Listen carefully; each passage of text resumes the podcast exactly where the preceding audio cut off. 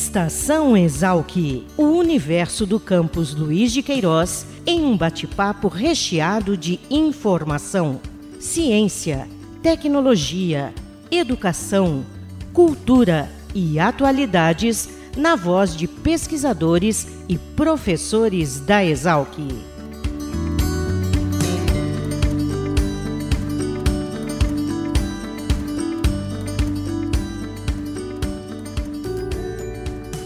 Olá, eu sou o Caio Albuquerque e este é o Estação Exalc, o podcast da Escola Superior de Agricultura Luiz de Queiroz, a Exalc, unidade da USP localizada em Piracicaba. A pandemia de Covid-19 exigiu resiliência de todos, incluindo da comunidade acadêmica. Professores, estudantes e pesquisadores buscaram alternativas para seguir adiante com o fazer científico. O entrevistado deste episódio é o pós-graduando Gustavo Crestana, que em 2020 integrou uma equipe de estudantes de graduação e pós-graduação da Exalc que participou de um desafio internacional promovido pela Wageningen University, da Holanda. Olá, Gustavo, obrigado por fazer conosco este Estação Exalc. Conta um pouco sobre você para começarmos este bate-papo. Olá, Caio. Primeiramente, quero dizer que é um prazer enorme participar e contribuir com esse podcast que está abordando essa temática tão interessante. E, além disso, gostaria de agradecer muito pela oportunidade. Bom, falando rapidamente sobre minha formação, eu sou bacharel licenciado em Ciências Biológicas pela própria Exalc. Eu ingressei em 2012 e me formei em 2017. E durante minha graduação, eu tive a oportunidade de fazer um intercâmbio sanduíche por um ano na Holanda, na Wageningen University, que me proporcionou uma experiência internacional bem impactante na minha vida. E atualmente eu sou doutorando do programa de Genética e Melhoramento de Plantas, aqui mesmo no Exalc, é, sediado no Departamento de Genética, o LGN. O Gustavo e outros quatro estudantes participaram do Food System Innovation Challenge, um evento preparatório para o Food System Summit, evento organizado pela ONU que deverá ocorrer em 2021. Gustavo, qual foi o objetivo desse desafio?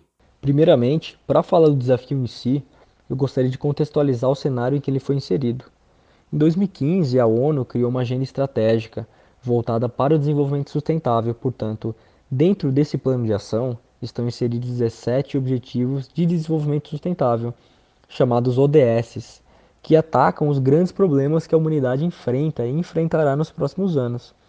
Além disso, esses objetivos, que envolvem temas como água, clima, urbanização, equidade de gênero, equidade social, desenvolvimento econômico, dentre outros, precisam ser alcançados até 2030 pelos Estados-membros das Nações Unidas. Como nós estaremos adentrando em uma nova década, cheia de incertezas, mas com grandes desafios à nossa frente, a ONU vai organizar em 2021 um summit sobre sistemas alimentares globais, mas focado especificamente no ODS número 2, que visa a redução da fome, ou seja, a fome zero. Para fomentar uma discussão prévia a esse evento, a E5 Alliance, que é um programa de colaboração acadêmico-científico composto pelas cinco melhores universidades de ciências agrárias do mundo, do qual a Exalc faz parte, criou e promoveu um desafio coordenado pela Wageningen University da Holanda. Nesse desafio, chamado Food Systems Innovation Challenge, do qual eu tive a oportunidade de participar junto com os membros do meu time, teve como principal objetivo gerar possíveis soluções ou ideias a serem exploradas no contexto da redução da fome global com base nos sistemas alimentares, mas a partir de diferentes equipes de diferentes países. Ao final do desafio, cada equipe apresentou sua solução em um vídeo curto de no máximo 3 minutos.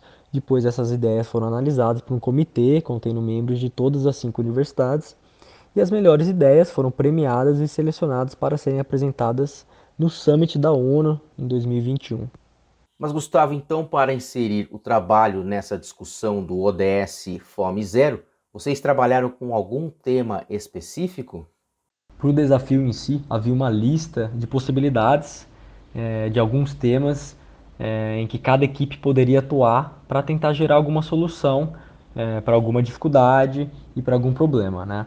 E na nossa equipe, logo de cara, ela se interessou pelo tema que aborda justamente como que a pandemia do Covid-19 afetou os sistemas alimentares. E além disso, como que ela demonstrou, ressaltou a vulnerabilidade desses sistemas alimentares, sejam eles locais ou sejam ah, aqueles sistemas que atuam a nível, por exemplo, de um município, é, por exemplo, aqui no município de Piracicaba, ou é, a nível global, é, um sistema alimentar maior, interconectado entre diversos países, por exemplo. O começo é, foi, foi bem rico de ideias, bem fértil. Nós tivemos diversas ideias, é, como que nós poderíamos atuar é, dentro desse contexto que eu mencionei, é, da pandemia, é, da questão local global.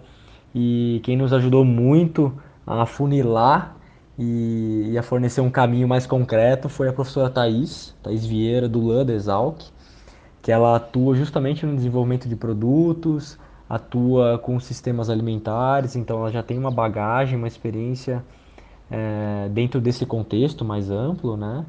até com a própria A5 Alliance, e aí justamente é, com o input de todo mundo do nosso grupo e com também a, a orientação da professora Thais, nós conseguimos decidir mais ou menos um caminho em que a gente poderia atuar ali, que seria justamente um caminho mais factível de, de se fazer.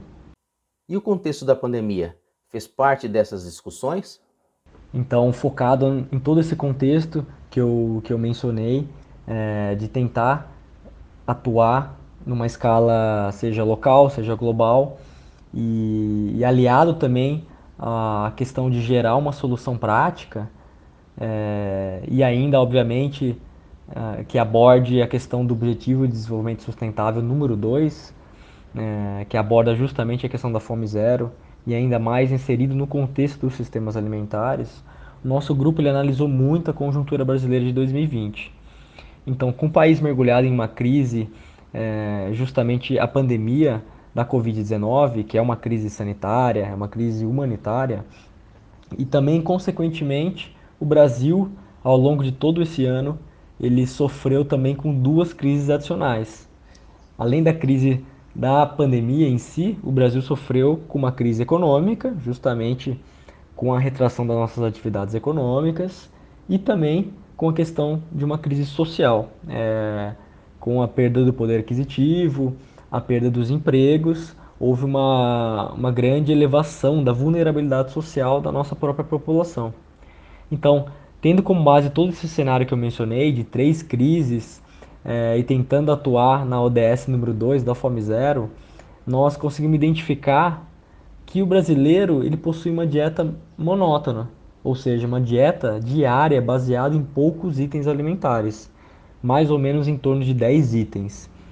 E nesse panorama, nós percebemos que, que existem alguns itens alimentares específicos, ou seja, que são extremamente suscetíveis a variações ocasionadas por essas crises que eu mencionei no começo.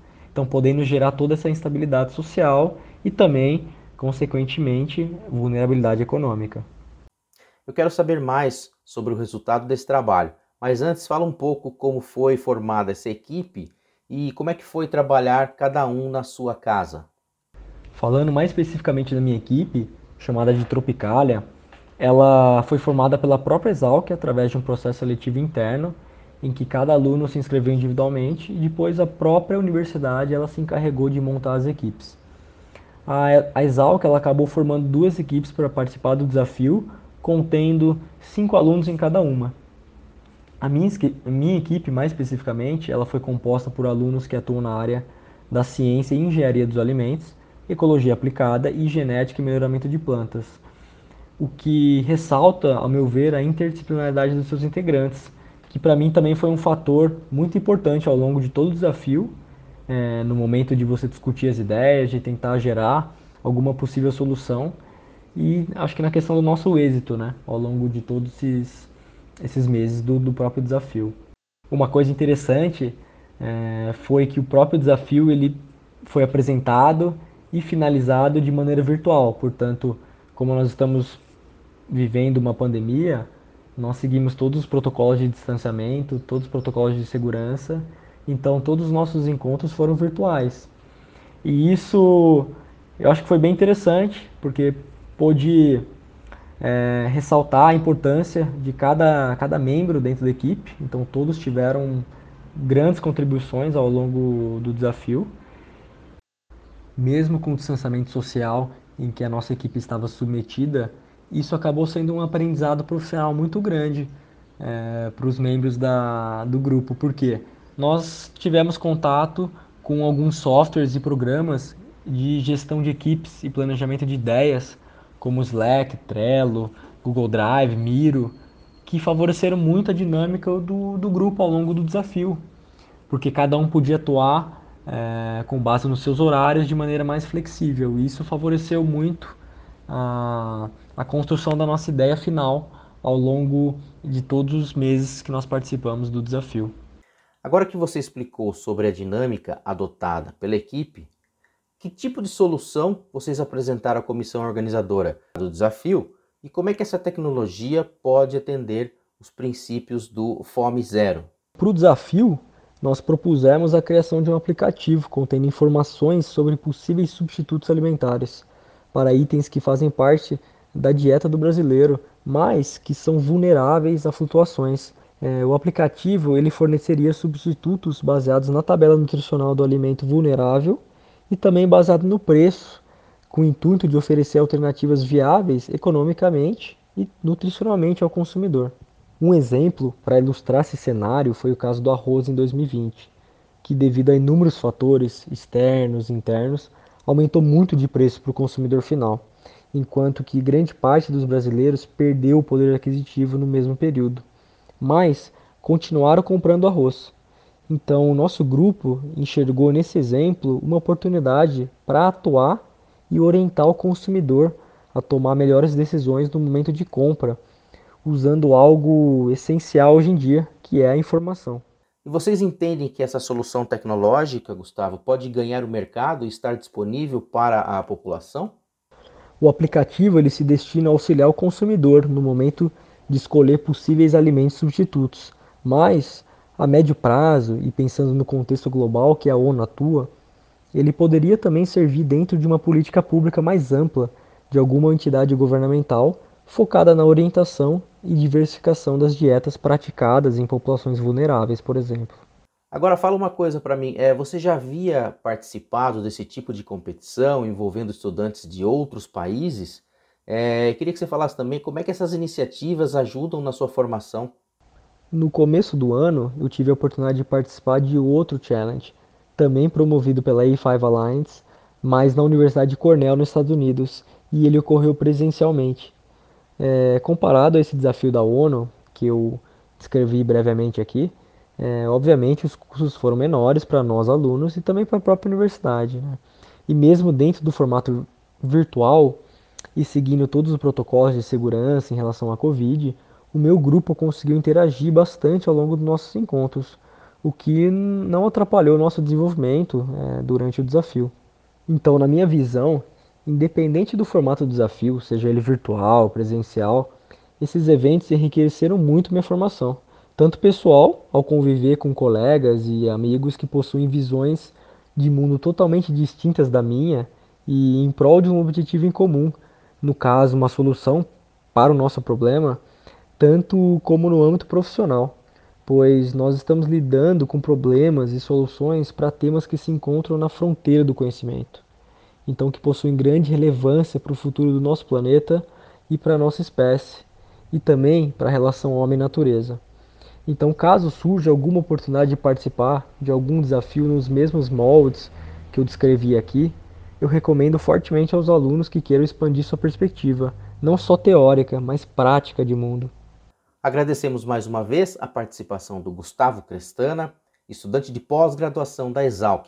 Lembramos aos ouvintes deste Estação Exalc que o aplicativo proposto pela equipe Tropicalia ficou em segundo lugar na competição e recebeu 500 euros como prêmio.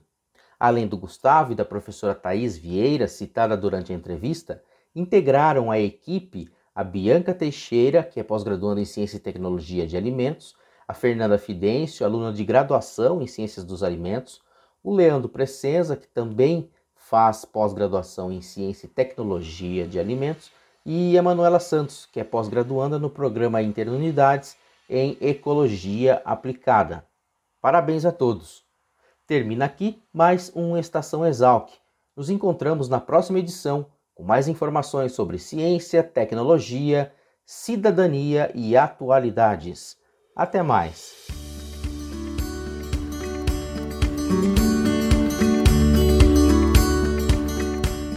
Estação Exalc, o podcast da Escola Superior de Agricultura Luiz de Queiroz, uma produção da Divisão de Comunicação da Exalc. Acompanhe nossa programação pelo site exalc.usp.br.